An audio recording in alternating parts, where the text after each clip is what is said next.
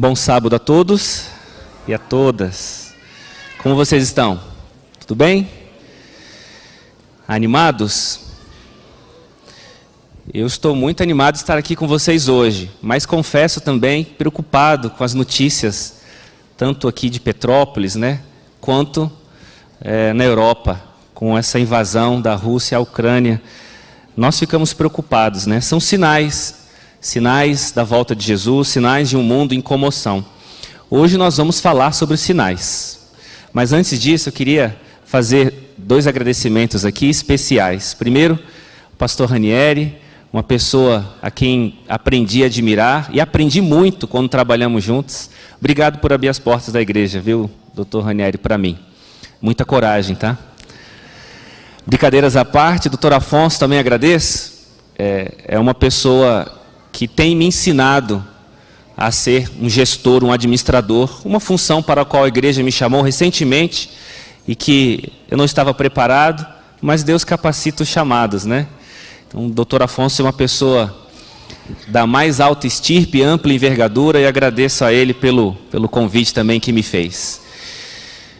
Bom, igreja, quando eu pensei em trazer a mensagem que hoje eu intitulei para vocês, A Geração que Não Conheceu Jesus, eu pensei, quando eu era criança, em alguns tipos de especulações, raciocínios que eu acho que muitos de nós enfrentamos. Eu acho que a gente se pega pensando nisso até hoje. Eu, pelo menos, até hoje faço isso. Quando era criança fazia mais, mas até hoje faço isso. Quem aqui nunca se imaginou vivendo nos tempos de Jesus? Conhecendo o Messias face a face, vendo como é que é a cor dos seus olhos, como que é tocá-lo, seus cabelos, o jeito de andar, tonalidade da voz. Quem já não se imaginou presenciando os grandes discursos e os inesquecíveis milagres? Quem aqui também nunca pensou que talvez, se tivesse essa oportunidade, iria agarrá-la com tanto fervor porque a fé seria renovada. Quem aqui nunca pensou, se eu tivesse oportunidade de presenciar um milagre, eu seria uma pessoa diferente? Quem aqui nunca caiu na tentação de solicitar a Deus que um anjo aparecesse, ou de que um sonho profético viesse na calada da noite, na madrugada, e você soubesse exatamente o que, o que fazer ou o que iria acontecer? Quem nunca quis presenciar um milagre para que a sua crença em Deus fosse fortalecida e você tivesse poder para pregar o Evangelho de maneira intrépida? Eu acho que em algum momento a gente se pega com esses pensamentos e a gente inveja, e é inveja mesmo, né? Aqueles que viveram com Jesus, que conviveram durante três anos e meio com Ele lado a lado, partilharam refeições, caminhadas, dormiram ali nas mesmas residências e locais que Jesus, escutavam ele de dia e de noite, aprendiam de Jesus. Às vezes a gente tem um pouco de inveja. Nós somos a geração que não conheceu Jesus, e eu estou falando agora fisicamente, em corpo. Nós não conhecemos Jesus, o Jesus encarnado que esteve aqui por trinta e poucos anos. Esse Jesus nós não conhecemos. Não sabemos como a aparência dele é. Não sabemos reconhecer sua voz em termos audíveis, como eu falo com vocês agora. Nós somos a geração que não conheceu Jesus. Quantos privilégios perdemos, não é verdade? Por termos nascido, talvez, num tempo não tão precioso, ou num tempo não tão privilegiado, quanto aqueles que nasceram quando Deus encarnado estava entre nós. Mas ainda assim, eu gostaria de propor a vocês uma visão diferente. Essa visão que eu estou falando é a visão do copo meio vazio. Vocês conhecem essa metáfora? Eu proponho agora a visão do copo meio cheio. Eu proponho que vocês encarem a nossa geração, a geração que não conheceu Jesus, como uma geração também privilegiada. Como uma geração que também tem muitos benefícios e tem a oportunidade de conhecer Jesus de uma forma ímpar, única e especial. Para isso, nós vamos estudar um pouco do Evangelho de João. antes de estudar o Evangelho de João, vou apresentar o roteiro para vocês. Então, primeira parte, vamos estudar o Evangelho de João rapidamente. Eu vou apresentar algumas características desse Evangelho. Essas características, na hora da redação do Evangelho, quando João escreveu, pensou na sua estrutura, em sua abordagem, linguagem, isso faz diferença para o conteúdo que eu quero compartilhar com vocês hoje. Depois nós vamos identificar sinais no Evangelho de João, ou sinais miraculosos, daqui a pouco eu explico. Vamos estudar um pouco que sinais são esses e qual é a lógica e o modus operandi dele, para entender um pouco do porquê o Evangelho de João foi escrito. E essa resposta eu darei na última parte do sermão e da mensagem. Tudo bem? Entenderam o roteiro? Três partes? Podemos avançar? Ótimo. Vamos lá. Primeiro vamos falar de João, é a primeira parte, o Evangelho.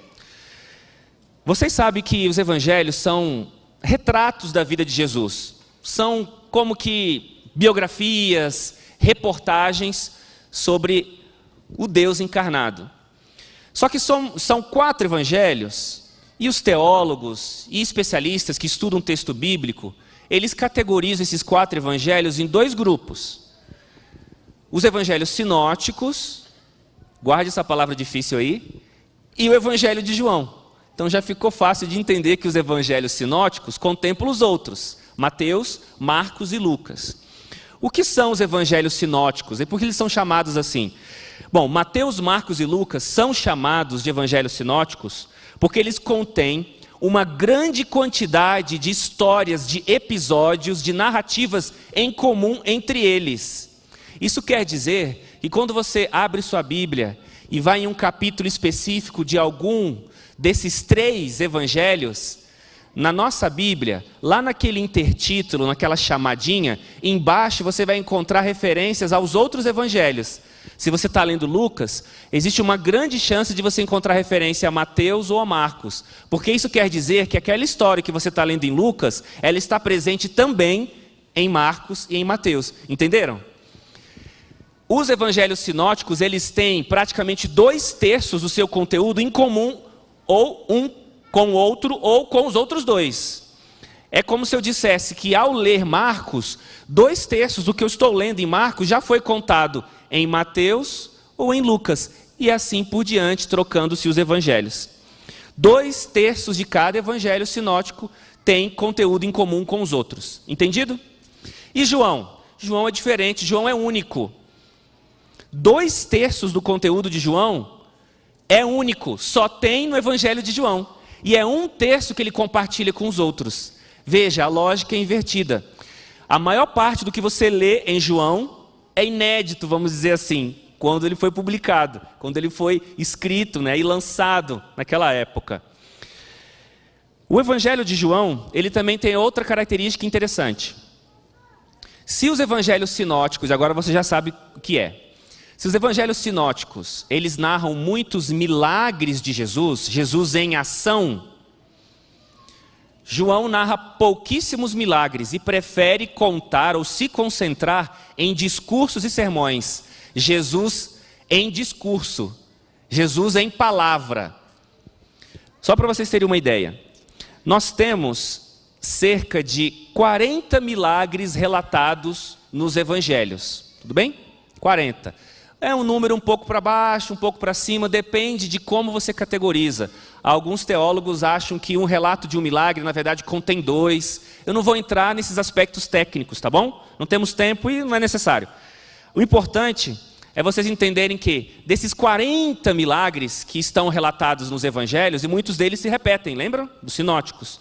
João só conta sete. E desses sete, só dois ele havia sido contados antes pelos sinóticos. Ou seja, ele conta cinco que são ali inéditos novamente para a época, tá bom? Ou só existem em João. Sete milagres. Veja, enquanto os outros evangelhos contam dezenas, algumas dezenas de milagres, João conta apenas sete. Agora, o que João conta muito é discurso, sermão. Aí aparece assim, ó, no evangelho dele. João se concentra na palavra de Jesus. Não é à toa que o evangelho dele fala do verbo, né? Que se fez carne. João é o evangelista que fala sobre o verbo que se fez carne, melhor dizendo. Além disso, última característica importante do Evangelho de João. Muitos de nós pensamos que a Bíblia está é, disposta em forma de livro em ordem cronológica.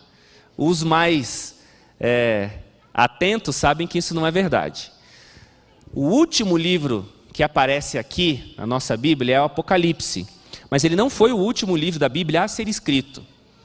Todas as evidências apontam, históricas, arqueológicas, também nos testemunhos, que depois que João foi libertado da ilha de Pátimos, aonde ele escreveu o Apocalipse, ele foi morar em Éfeso. Temos registros históricos disso. E ali, nos últimos anos de vida, já idoso, ele escreveu o Evangelho de João, que é, provavelmente, o último livro da Bíblia a ter sido escrito. Essa é uma outra característica muito importante. O Evangelho de João é uma obra que representa um apóstolo maduro, idoso, que estava se aproximando do descanso, da morte. Tudo bem até aqui? Primeira parte, check, checklist na primeira parte. Agora vamos para a segunda, tá bom? A segunda é: quais são esses sete sinais? E o que eles têm a ver com a geração que não conheceu Jesus? Então vamos lá. Primeiro, João chama os sete milagres que ele escolhe para relatar no seu evangelho de sinais ou sinais miraculosos. Essa é outra diferença do evangelho de João para os sinóticos. Acompanhe comigo.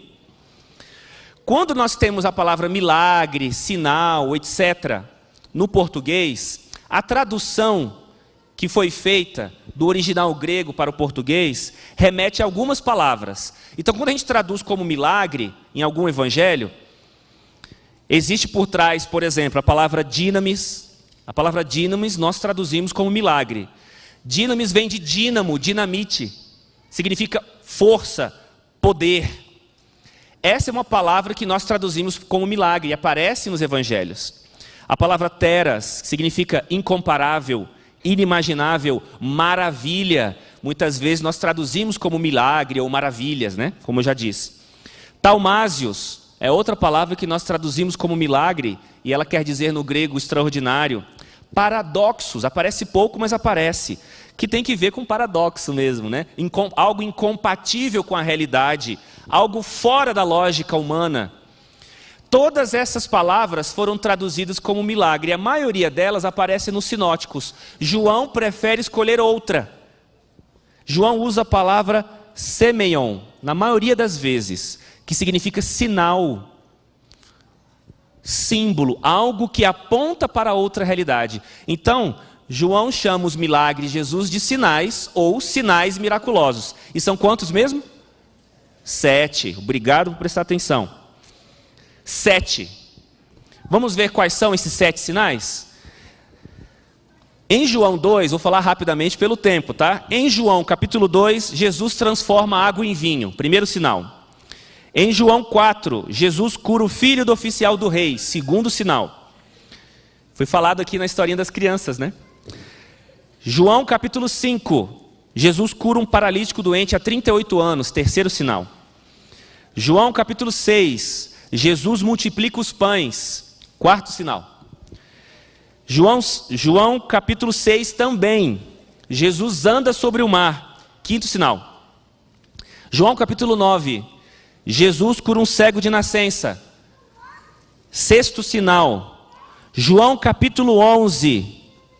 Quem me ajuda? O que acontece aqui?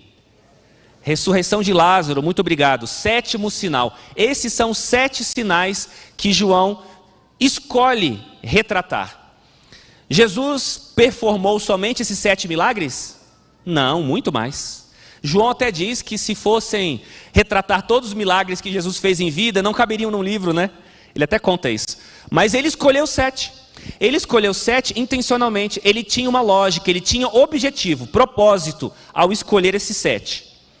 Nós poderíamos falar aqui que ele escolheu esses sete porque esses sete sinais representam as dimensões sobre as quais Jesus tem poder, porque Jesus é Deus verdadeiramente. Então Jesus tem poder sobre a matéria, ele transformou água em vinho no primeiro milagre. Jesus tem poder, não importa a distância geográfica. Ele curou o filho do oficial do rei à distância. Jesus curou um paralítico doente há 38 anos, mostrando que ele tem poder, inclusive, sobre a genética, sobre o destino do nascimento. Jesus multiplica os pães, ele tem poder sobre a lógica matemática. Aquilo que é um, cinco, meia dúzia, vira mil, vira milhares, vira milhões. Jesus anda sobre o mar, mostrando que tem poder sobre os fenômenos da natureza. E os fenômenos da natureza a Jesus obedecem, são subordinados. Jesus cura um cego de nascença no sexto milagre, mostrando que ele está acima do acaso. Quem pecou para que esse indivíduo tivesse nascido cego? Ele ou seus pais? Não importa os resultados aleatórios do pecado, Jesus tem poder inclusive sobre eles. E Jesus tem poder sobre o maior dos nossos inimigos, após termos introduzido o pecado em nossa vida e neste mundo. Qual é o maior dos nossos inimigos? A morte. Jesus tem poder sobre a morte e assim ele ressuscitou Lázaro, depois que estava já o seu cadáver em estado de decomposição e putrefação. Eu poderia falar que esses foram os objetivos pelos quais João elencou os sinais, e eu estaria correto. Mas não foram só esses os objetivos. João escolheu sete sinais porque esses sinais têm um modus operandi em comum, um com o outro. Existe uma abordagem, um método aqui, na, na qual Jesus performou esses milagres. E sabe qual é o método aqui? Todos esses milagres, a ênfase está no poder da palavra e não do toque ou da presença física de Jesus. Esse é o modus operandi. João escolheu milagres em que Jesus cura pela palavra, não pelo toque, não pela imposição das mãos, não por algum ritual cuja presença física é imprescindível. Jesus curou pelo poder da palavra. Vamos repassar de novo aqui? Vamos lá? Pelo tempo não dá para a gente aprofundar em cada texto, tá? Eu deixei a análise mais aprofundada de um texto para o último bloco. Nós estamos no segundo bloco do nosso roteiro aqui. Mas vamos acompanhar pela lógica. Olha só. Primeiro sinal miraculoso, primeiro milagre, João capítulo 2, ele transforma água em vinho. Como ocorreu essa transmutação de matéria, vamos assim dizer? Jesus chegou e disse: Encham as talhas os homens obedeceram o comando de Jesus? Sim. E assim que eles encheram a talha e foram servir, o que tinha acontecido? O milagre, pelo poder da palavra. Jesus colocou a mão na talha, misturou com a sua saliva. Alguns estão achando estranho, mas ele fez isso em outro milagre, né? Ele não fez nada disso. Ele simplesmente falou: encham. Ali o milagre aconteceu. Jesus curou o filho do oficial do rei. Contaram a história aqui. Lembram dessa história? Jesus falou: Vai, o teu filho está curado. Quando que o milagre aconteceu? Quando o, quando o oficial, ou né, o mensageiro, quando eles chegaram lá, foi ali que o milagre aconteceu? Quando eles chegaram na casa onde estava o doente? Pelo contrário, disseram para ele: Olha, tal hora o seu filho foi curado. E ele reconheceu que aquela hora era exatamente o momento que Jesus tinha dito para ele: Seu filho está curado, pode ir. Poder da palavra. A quilômetros de distância, Jesus falou instantaneamente, o indivíduo foi curado. Jesus curou um paralítico doente há 38 anos. Jesus falou para ele ir se lavar, né? Vá. Ele estava curado ali. Quando ele obedeceu o comando de Jesus, ali ele foi curado. Quando ele obedeceu o comando, ele foi curado. O poder da palavra. Quando Jesus multiplica os pães, quando ocorreu a multiplicação dos pães? quando Jesus deu graças e mandou que os discípulos servissem, pelo poder da palavra. Veja, não há toque aqui, e não necessariamente imposição de presença física. Como eu disse, alguns Jesus efetuou a distância, ou o milagre se concluiu quando o indivíduo estava longe de Jesus.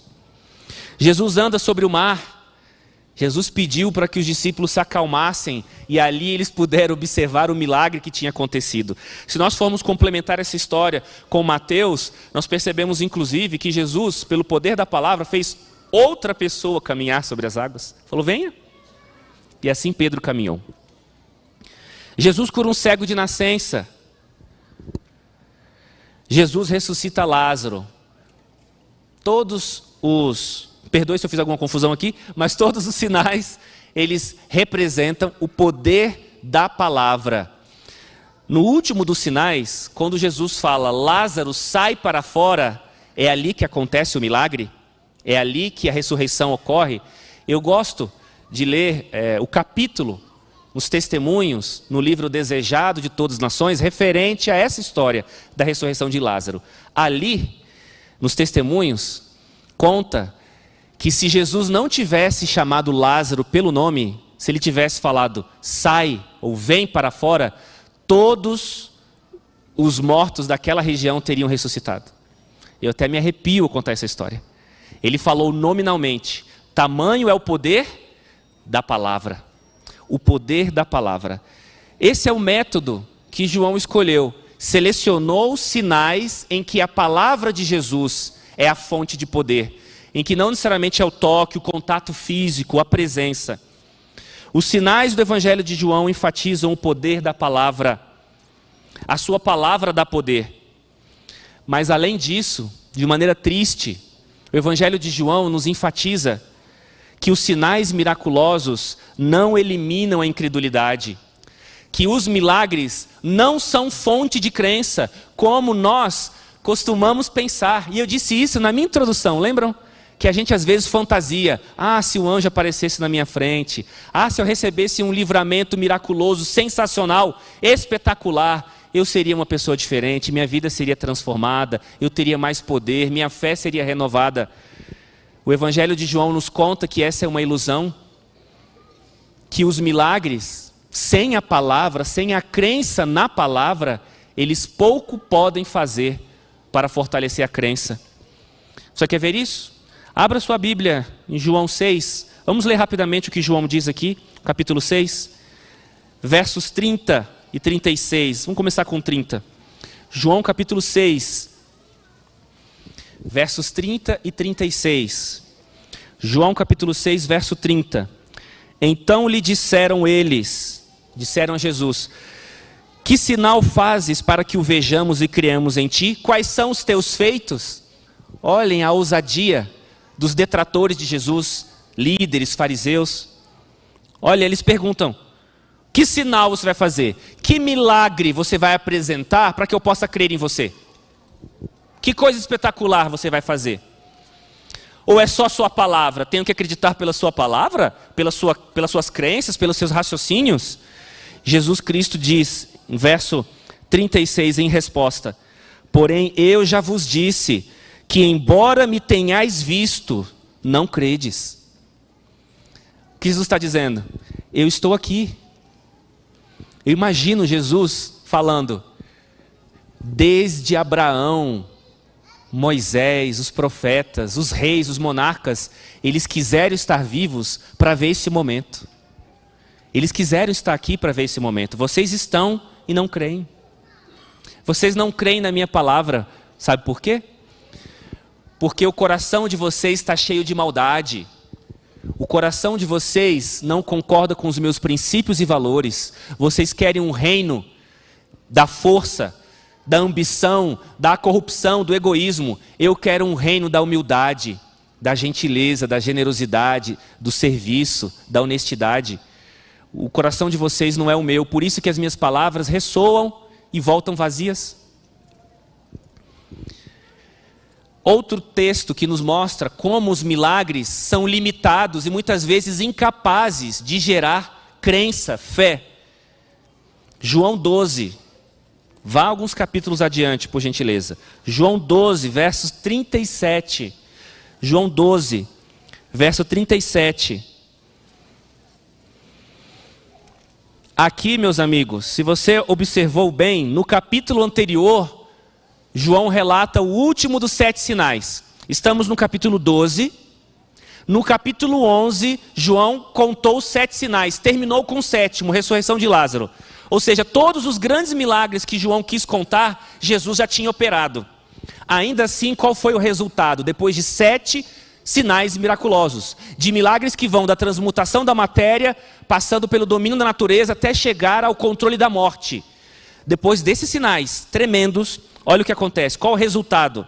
João 12, 37. E embora tivesse feito tantos sinais na sua presença, o que aconteceu? Não creram nele. Irmãos, desculpa a, honestidade, eu não sei se você e eu reagiríamos diferente se dependêssemos de sinais, milagres e feitos extraordinários para mudar de vida. Porque a história diz que a maioria das pessoas presenciou manifestações espetaculares da glória de Deus e isso não produziu fé.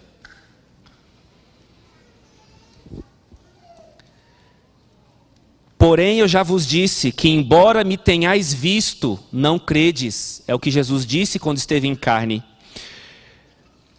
Então, por que João escolhe esses sinais? No fundo, João escolhe esses sinais não para converter as pessoas que conheceram Jesus porque elas viram esses sinais, Ela, elas ouviram Sua palavra, seus discursos. João escolhe esses sinais porque ele quer dialogar com uma outra geração João escreve esse evangelho porque ele quer transmitir sua mensagem para quem não conheceu Jesus literalmente, em carne e osso. João quer que você conheça Jesus através desses sinais. E são sinais que mostram o poder da palavra de Jesus, independentemente de sua presença. Por que João escreveu esse evangelho? Por que, que ele enfatizou a, a incapacidade dos milagres de gerar fé? Porque ele escreveu o evangelho no qual o poder da palavra é mais poderoso do que o poder do toque. Porque João queria fortalecer a fé de todos os cristãos, nós,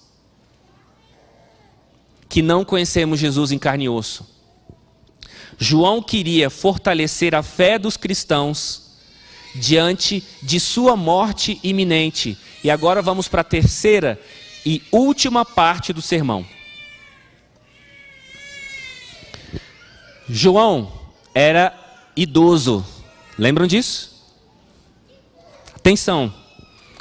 João era velho, cansado, como a Bíblia diz, cansado de dias. João era profeta ele recebeu as revelações dos últimos dias, escreveu o livro chamado Apocalipse. João sabia que Jesus não voltaria em sua época. João havia visto em sonhos e visões os grandes eventos mundiais e tantos episódios de guerra e perseguição que ainda precisariam ocorrer muitos séculos depois da sua morte. João sabia que deveria descansar e que muitos anos se passaria até que Jesus voltasse. Mas isso era João que sabia. Não necessariamente as pessoas que conviviam com ele tinham a mesma compreensão. Pelo contrário, tudo indica que na época de João havia uma espécie de lenda urbana que impedia as pessoas de reconhecer a verdade, mesmo que ela viesse de um discípulo, um apóstolo, e mesmo que ela viesse do texto sagrado, das profecias de Apocalipse. Sabe o que significa que eu estou querendo dizer? Significa que um rumor deu origem a uma crença que se consolidou e impedia as pessoas de entender os planos de Deus. Você quer saber que crença é essa? Abra aí sua Bíblia, folheie mais para frente, capítulo 21 de João. Capítulo 21 de João. Vamos conhecer essa lenda urbana, vamos assim dizer. João 21, vamos ler a partir do verso 15 até o verso 23. João 21, verso 15 até o verso 23. Acompanhe comigo. Lembrem-se, aqui Jesus já havia ressuscitado e comido um peixe né, com os discípulos. Depois de terem comido, perguntou Jesus a Simão Pedro: Simão, filho de João, ama-me mais do que estes outros? Ele respondeu: Sim, Senhor, tu sabes que te amo. Ele lhe disse: Apacenta os meus cordeiros. Tornou a perguntar-lhe pela segunda vez: Simão, filho de João, tu me amas? Ele lhe respondeu: Sim, Senhor, tu sabes que eu te amo. Disse-lhe Jesus: Pastorei as minhas ovelhas. Pela terceira vez, Jesus lhe perguntou: Simão, filho de João, tu me amas? Pedro entristeceu-se por ele ter lhe dito pela terceira vez: Tu me amas? E respondeu-lhe: Senhor, Tu sabes todas as coisas, tu sabes que eu te amo. Jesus lhe disse: Apacenta as minhas ovelhas. Em verdade, em verdade te digo que quando eras mais moço, tu te cingias a ti mesmo e andavas por onde querias. Quando, porém, fores velho, estenderás as mãos e outro te cingirá e te levará para onde não queres. Disse isso para significar com que gênero de morte Pedro havia de glorificar a Deus. Depois de assim falar, acrescentou-lhe: Segue-me. Então Pedro, voltando-se, viu que também o ia seguindo o discípulo a quem Jesus amava, o qual na ceia se reclinara sobre o peito de Jesus e perguntara: Senhor, quem é o traidor? Vendo-o, pois, Pedro perguntou a Jesus: E quanto a este? Respondeu-lhe Jesus: Se eu quero que ele permaneça até que eu venha, que te importa? Quanto a ti, segue-me. Então, atenção, se tornou corrente, se tornou comum entre os irmãos o dito de que aquele discípulo não morreria. Ora, Jesus não dissera que tal discípulo não morreria, mas se eu quero que ele permaneça até que eu venha, que te importa? Vamos entender o que aconteceu aqui. Após a ressurreição de Jesus, posso ter partilhado uma refeição com os discípulos, ter compartilhado as verdades, as boas novas da salvação da humanidade. Jesus confronta Pedro com três perguntas, testando sua fé depois que Pedro negou Jesus três vezes. Esse foi um momento muito constrangedor para Pedro, vocês entendem isso? Esse foi um momento vulnerável Pedro foi exposto. Pedro sentia medo de não ser perdoado. Só que Pedro achava que essa conversa era particular. Mas, se você observar no verso 20, Pedro percebeu que tinha uma pessoa que estava escutando essa conversa. Essa conversa era tão pessoal que ela terminou com Jesus dizendo que tipo de morte Pedro teria. É o que está escrito no verso 18 e 19. Eu não conheço uma conversa mais privativa do que essa, em que o indivíduo está mais exposto e vulnerável. Mas ele olhou para trás e percebeu o típico inconveniente. O arroz de festa, aquele que está sempre querendo ir aonde não foi chamado. Quem era esse indivíduo que estava seguindo ali Pedro e que escutou toda a conversa? Quem era? A Bíblia dá a dica aqui, ó.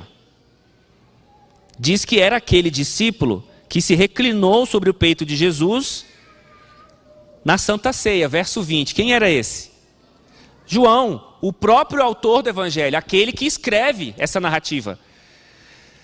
Pedro sentiu-se incomodado, porque alguém ouviu o que não deveria ouvir. Alguém que não deveria estar ali estava. Então Pedro virou e perguntou: "E esse aqui vai morrer como?" Foi isso que aconteceu. E esse aqui, como é que ele vai bater as botas?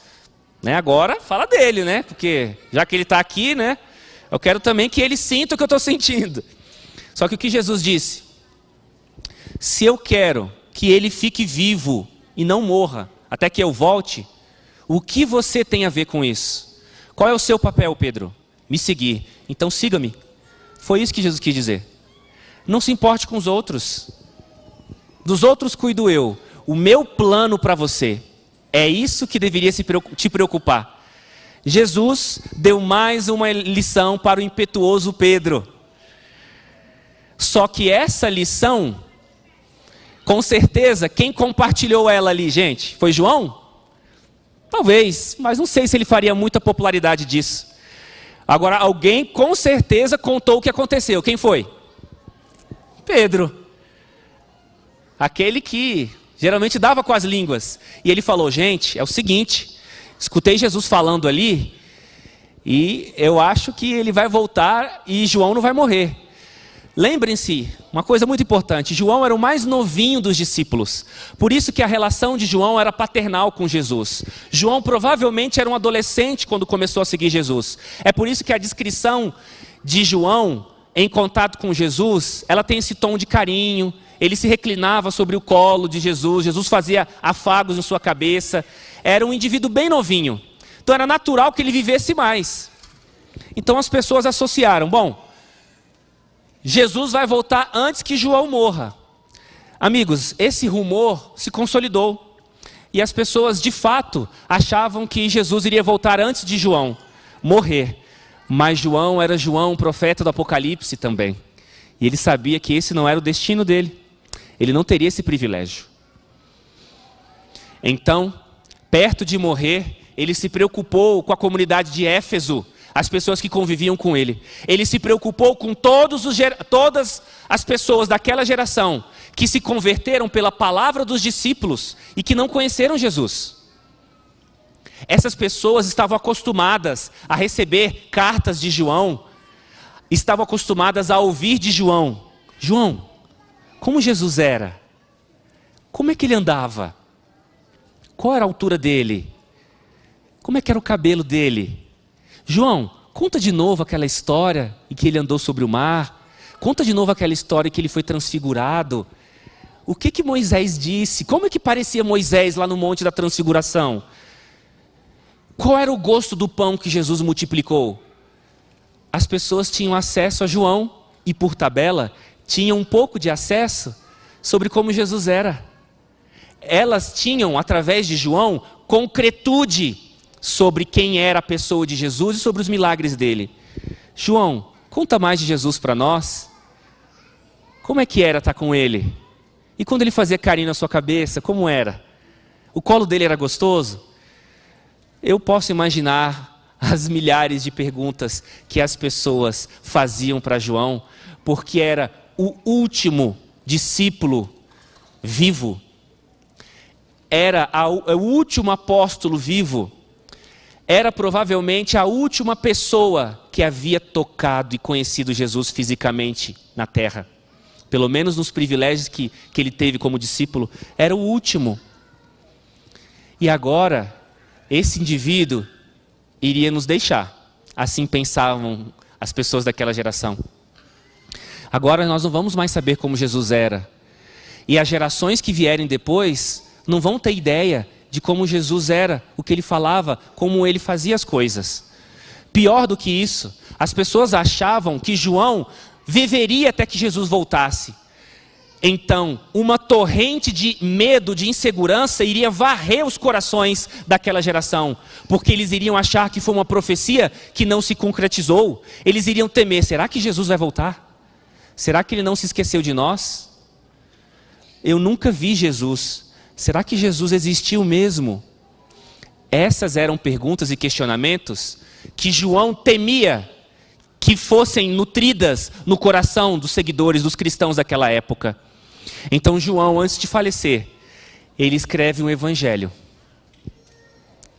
E nesse evangelho, ele fala sobre o poder da palavra, não da presença física de Jesus.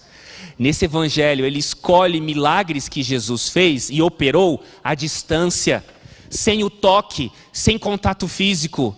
Nesse evangelho, ele inclusive nos ensina que ver milagres ou entrar em contato físico com um grande profeta ou com o próprio Messias não é garantia de que seremos salvos.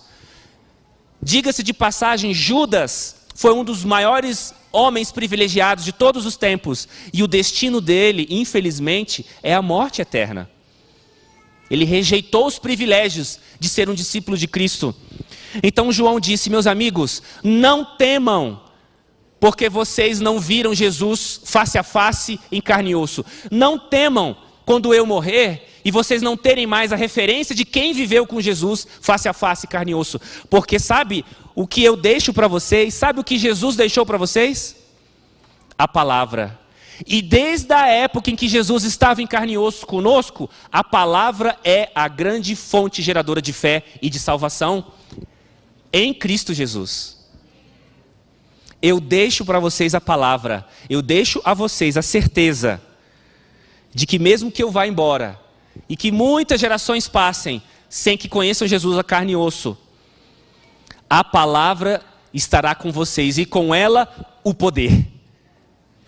A palavra estará com vocês e se for da vontade de Deus, com ela milagres também. Porque milagres também acontecem até hoje. Vocês não creem nisso? Eu creio. Por que João escreveu esse evangelho? Nós já sabemos. Porque ele enfatizou a incapacidade dos milagres de legitimar a fé? Nós já sabemos. Porque ele escreveu um evangelho no qual o poder da palavra de Jesus é mais poderoso do que o seu toque, nós sabemos. João escreveu o seu evangelho para a geração de crentes que nunca viram Jesus face a face. Que iriam perder o último discípulo que conheceu Jesus e que poderiam pensar: e agora o que será de nós? Agora vocês terão a palavra, a maior fonte de poder, até que Jesus venha e vocês encontrem com ele face a face. Num mundo onde se diz que devemos acreditar por causa daquilo que vemos, daquilo que sentimos, das experiências que temos, num mundo cada vez mais sensorial, que nos ensina a acreditar muitas vezes apenas se nós tocarmos. João nos ensina que é melhor crer pela palavra. E o último ensinamento que João nos deixou em seu evangelho está na vida de um dos discípulos chamado Tomé. Essa é a última lição que João nos deixa e eu compartilho com vocês. João 20, verso 24 a 29. João 20, versos 24 a 29. Vamos ler. João 20, verso 24 em diante. Ora, Tomé, um dos doze, chamado Dídimo, não estava com eles quando veio Jesus. Lembram? Jesus apareceu depois de ressuscitado. Tomé não estava lá. Ele não era o único, ok? Muita gente não estava lá. Então disseram-lhe os outros discípulos: Vimos o Senhor. Mas ele respondeu: Se eu não vir nas suas mãos o sinal dos cravos, e ali não puser o dedo, e não puser a mão no seu lado, de modo algum acreditarei. Passados oito dias, estavam outra vez ali reunidos os seus discípulos e Tomé com eles. Estando as portas trancadas, veio Jesus, pôs-se no meio e disse-lhes: paz seja convosco. E logo disse a Tomé: Põe aqui o dedo e vê as minhas mãos. Chega também a mão e põe-na no meu lado. Não sejas incrédulo, mas crente. Respondeu-lhe Tomé: Senhor meu e Deus meu. Disse-lhe Jesus: Porque não viste, creste? Bem-aventurados os que não viram e creram. Quando você se pegar pensando, Quão bom seria se eu tivesse vivido na época de Jesus. Se você estiver pensando, eu preciso de um milagre para crer. Se você estiver pensando, se um anjo não aparecer aqui, se algo miraculoso não ocorrer em minha vida, eu não tenho forças para crer. Lembre-se do Evangelho de João. Lembre-se dos sete sinais miraculosos em que Jesus operou à distância com o poder da palavra. Lembre-se da palavra que é a fonte geradora de poder. E lembre-se da história de Tomé.